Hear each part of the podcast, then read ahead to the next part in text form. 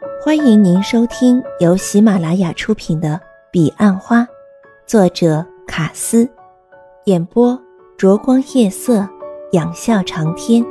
欢迎订阅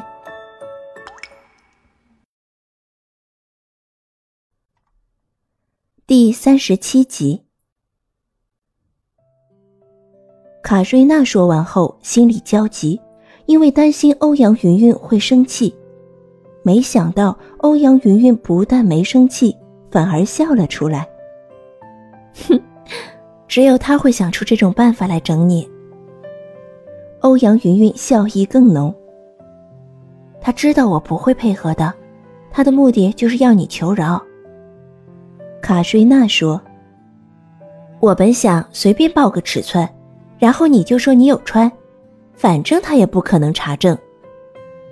我骗不了他的。”欧阳云云说：“还是求饶吧，不然就耍赖。”你们躲到哪儿去了？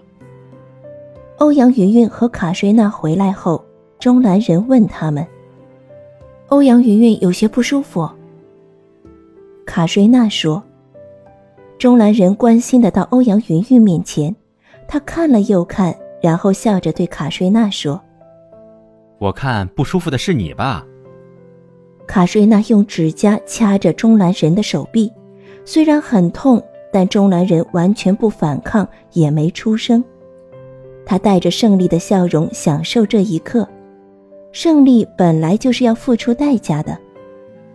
我们要回去装扮了，离晚餐只剩不到两个小时。卡瑞娜说：“晚会见。”钟兰人站在那儿看着他们离去的背影，久久不舍离去。他脸上的笑容转淡。欧阳云云曾回首，像有千言万语。钟兰人觉得自己离目标更近了，似乎只剩最后一步。但又担心这最后一步，会是一道数学与哲学上无解、荒谬的阿基里斯难题。晚餐和晚会在同一地点举行，先用餐，然后总经理总结并颁奖。颁完奖，舞会便开始，一直到十一点半，大家守夜准备迎接新的一年。欧阳云云和卡瑞娜结伴走进餐厅，立即吸引了所有的目光。她穿着中南人上次去大福时妈妈亲手做的蓝色洋装。卡瑞娜帮他画了淡淡银色的眼影，薄薄的腮红和微红色的唇膏，再加上明浩的瞳眸、柔媚洁悉的皮肤，她的美实在令人窒息。但卡瑞娜在他身旁并不因此失色，她画着淡蓝的眼影，她的肤色本就白里透着红润，所以根本不需任何粉饰。她的头发比朱蒂斯要长。才烫三天，但卷得很自然。她戴了一副淡紫色的耳环，和她唇膏的颜色一样。胸前一串闪闪耀眼的蓝钻项链，超过三克拉。她的低胸纯丝的晚礼服和脸上绽放的笑容，完全表露着她大方和自信的性格。掌声、起哄声不绝于耳。一些点过头的男生已经按耐不住，开始来预约舞伴。欧阳云云一个也没答应，她还在想，不知能不能像去年一样落跑。她坐在钟兰人帮她预留的位置上，椅子还没坐热，梅威斯就奉总经理之命走来。这次邀的是钟兰人。总经理，请你坐主桌。他对钟兰人说。我做主桌。中南人立即会意。主桌人已满，那谁来坐这里啊？梅威斯想了一会儿，笑着说：“嘿，应该是派一个资历最浅的人吧。”看来协理刚好是那位资历最浅的人。钟南人摇头，他陷入两难：一方面他不愿对情敌表现小家子气，但另一方面。他今晚怎舍得离开欧阳云云，尤其是把机会拱手给了情敌。他带着几分茫然的眼神看着欧阳云云，好几次想要起身，却又止住。最后，当他无助的终于站起来时，欧阳云云却在此时拉住他。梅维斯，请你告诉总经理，今晚我想和我的组员在一起。欧阳云云的话令钟兰人喜上眉梢。威大哥和朱蒂斯不住地对他笑，笑中满是嘉许，像是钟兰人已经获得胜利一样。有一个条件。欧阳云云低声对钟兰人说：“舞会开始前，你要陪我离开。”没问题。钟兰人说：“又想逃跑。”这一顿饭，全公司几乎所有的人都在谈论读心术的事。吃完饭，总经理上台做总结报告，感谢大家一年的辛劳。最后是颁奖，由协理当司仪，颁发年度的杰出贡献奖。威大哥首先上台，抱走了象征团队精神的奖杯。真是太叫人意外了，谢谢你，中南人。他只简短的说了这么一句，接着是年度最优个人奖，一年全公司总业绩的前五名，五名中有两名是名扬处的，个人之后颁的是前五名 UM 以及 AUM 区经理和理事，也有三位是名扬的。在颁完第一名后，协理报出了颁发 UM 及 AUM 特别奖。大家一头雾水之际，总经理解释：“我们特别要颁给一位新任 AUM，虽然他晋升才三个月，但每月组上的平均业绩都打破纪录。”我们欢迎复兴营处的欧阳云云。欧阳云云，不要怀疑，就是你。欧阳云云愣了好一会儿，他完全没有心理准备。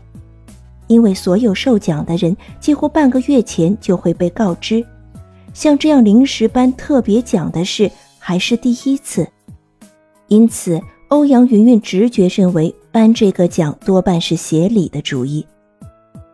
他迅速从最远的边陲走上讲台，他从总经理手上接过奖杯就要下台，但台上总经理。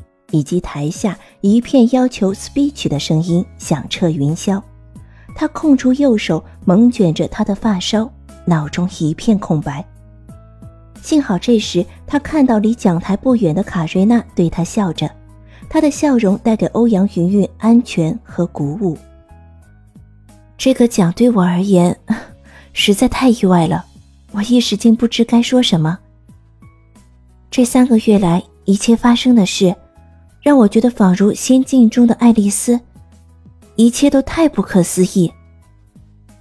本来准备下台的欧阳云云又走到台前，对着麦克风说：“谢谢你，钟兰神。”他的发言引来如雷的掌声。但当他说完，总经理却拦住他的去路：“来个拥抱如何？”欧阳云云没有犹豫。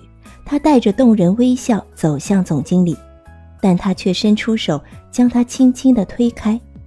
这一幕才真正叫全场惊艳。一切平静之后，协理又宣布颁发个人特别奖。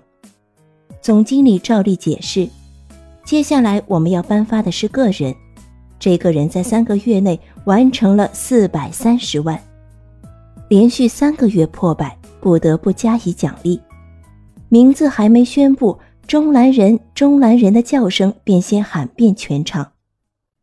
钟兰人，看来你成了少女杀手。总经理笑着说。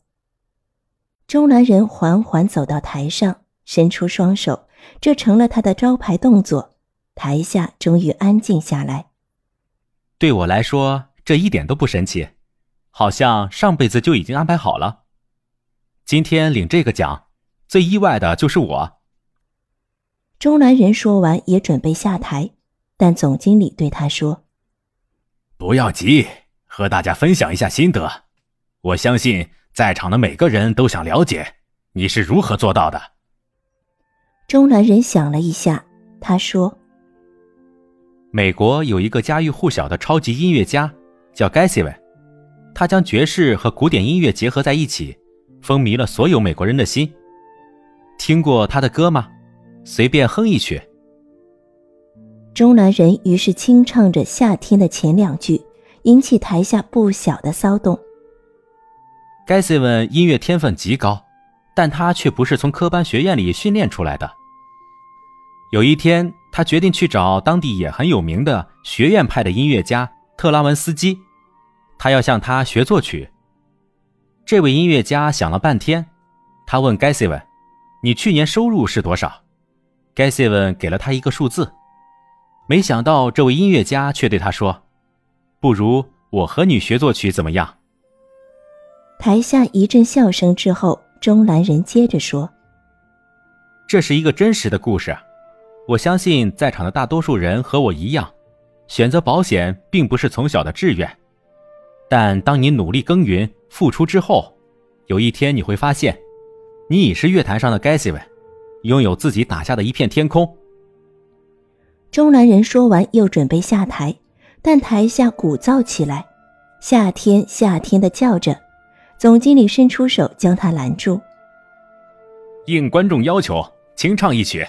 不要告诉我你只会前两句，你可不准推我，不然扣你主管考绩。中南人又走回讲台前，他将麦克风拿起，深吸了一口气，他唱着《夏天》，他丰富的表情很快的将自己融入歌词中。这首歌整整唱了三分钟，赢得热烈而持续的掌声。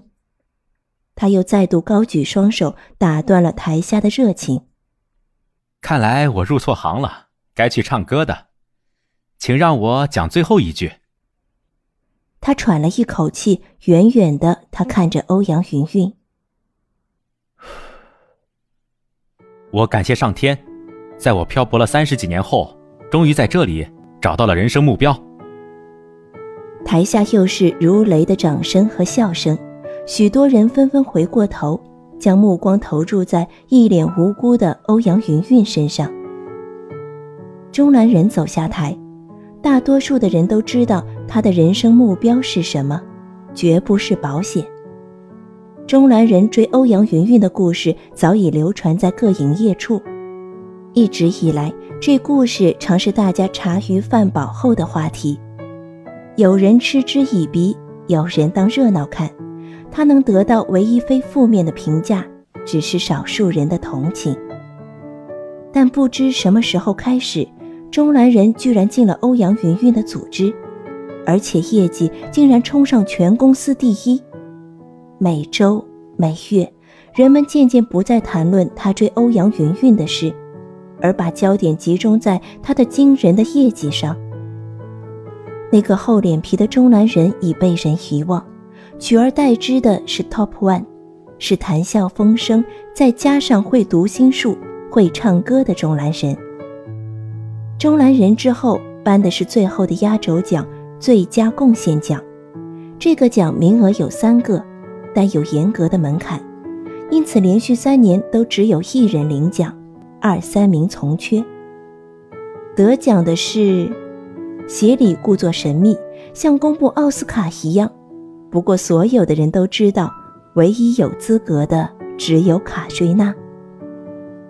卡瑞娜在全场热烈的掌声中，带着欣慰、自信和一个美艳的女人动人的笑容，从容的走上台。